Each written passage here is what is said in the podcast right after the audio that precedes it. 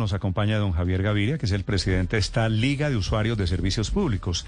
Después del regaño del presidente Petro, que fue en el final del Congreso de Andesco, allí estaban reunidos todos los generadores, los distribuidores de los servicios públicos, muchos de ellos, por supuesto, del sector privado. Y es allí en donde el presidente hace el anuncio de la intervención de la CREC, la Comisión de Regulación de Tarifas de Servicios Públicos. Señor Gaviria, buenos días. Buenos días, Néstor. Es un placer saludarte, lo mismo que a todos los miembros de la mesa y a los oyentes de Blue Radio. Señor Gaviria, ¿cómo creen ustedes, los usuarios de, de los servicios públicos en Colombia, que va a ser la intervención de la CREC? ¿Qué es lo que planea el presidente Petro?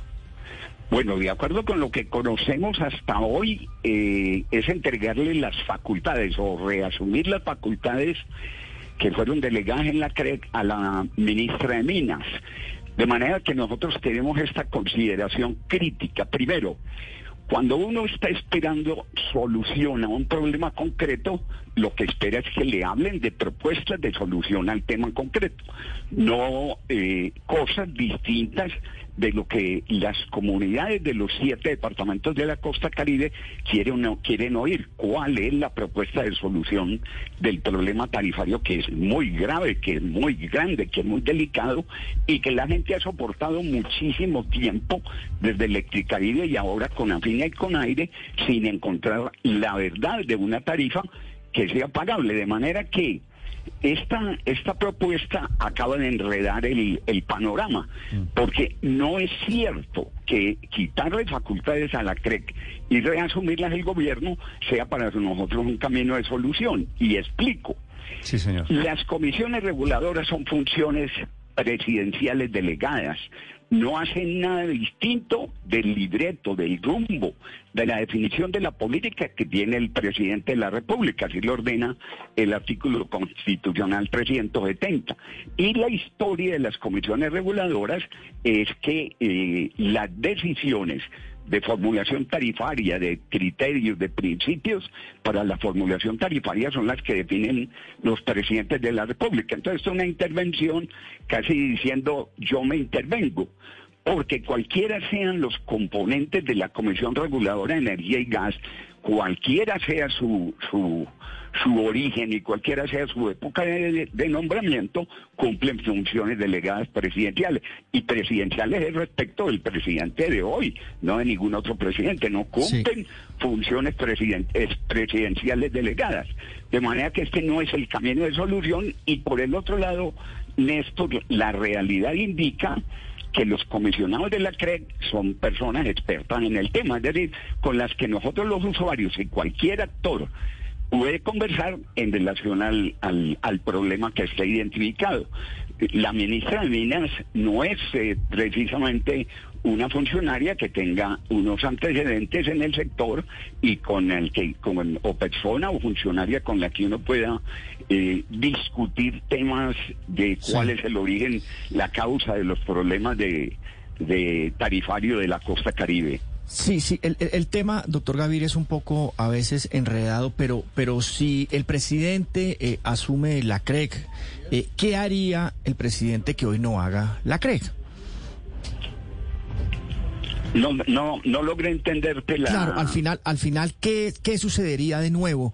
Eh, porque hoy, como usted lo ha explicado, hay unos delegados que son del gobierno y al final el gobierno y también con los otros miembros de los que hacen parte, los ministros y el DNP maneja hoy la CREC, ¿verdad?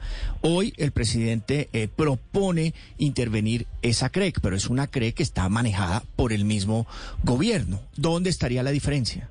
No, no existe ninguna diferencia. Es más, lo que nosotros debemos enfatizar es que la composición hoy de la CREC le da todo el poder al gobierno nacional. Es decir, quien tiene la, partitura y la dirección de la orquesta es el gobierno nacional. Fíjese usted en la composición de la CREC, el ministro de Minas y Energía, el ministro de, de Hacienda, el director de Planeación Nacional y ocho comisionados expertos, y con un eh, poder de veto de cualquiera de los ministros.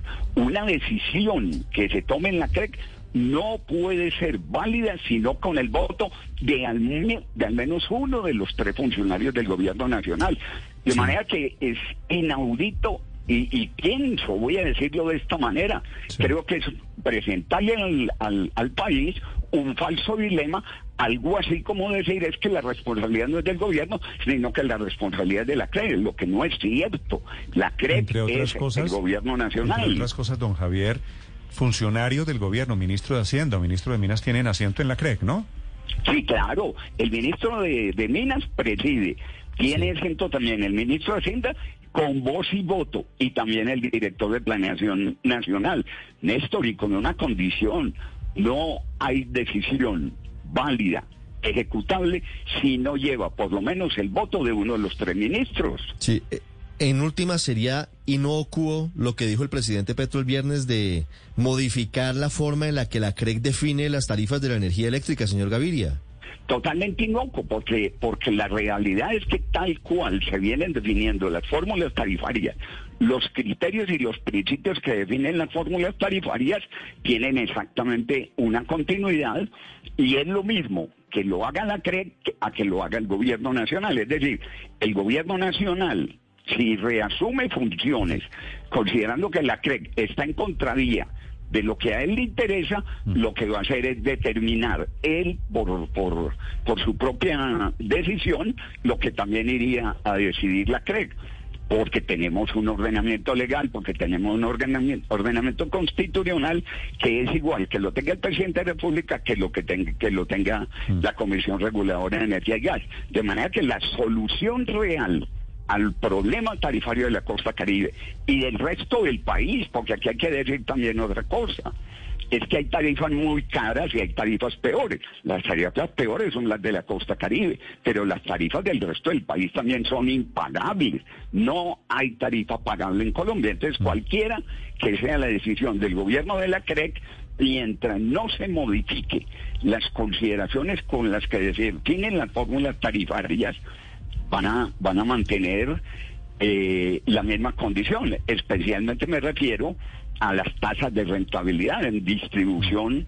La tasa de rentabilidad del 11,36% es una tasa insólita, es una tasa eh, eh, gigantesca y ahí es donde nosotros necesitamos respuestas del presidente de la República. Sí, señor. Se juntan aquí varias ligas, comités, frentes para mandarle esta carta al presidente diciéndole básicamente arregle el problema pero arréglelo de forma institucional sin intervenir la CRE, que es un organismo autónomo independiente.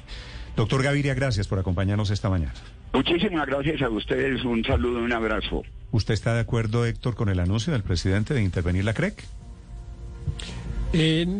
pues para efectos de las tarifas de energía no me parece ni que sea necesario ni que la fuente legal que está invocando realmente lo autorice para eso.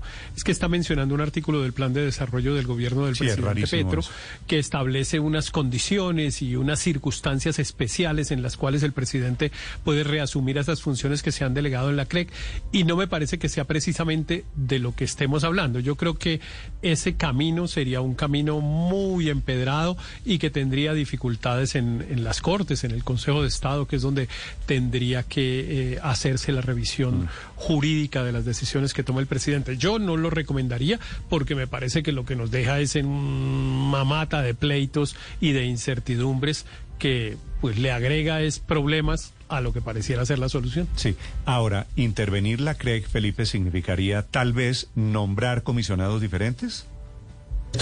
Es que tiene ocho, sí, bueno, puede ser, pero son ocho comisionados del, eh, pues nombrados por el presidente, yo no creo, no, no estaba mirando, no creo que tengan término fijo, pues cámbienlos y, y, vayan por el camino institucional. Es que, ¿para qué van a intervenir una entidad que es del gobierno?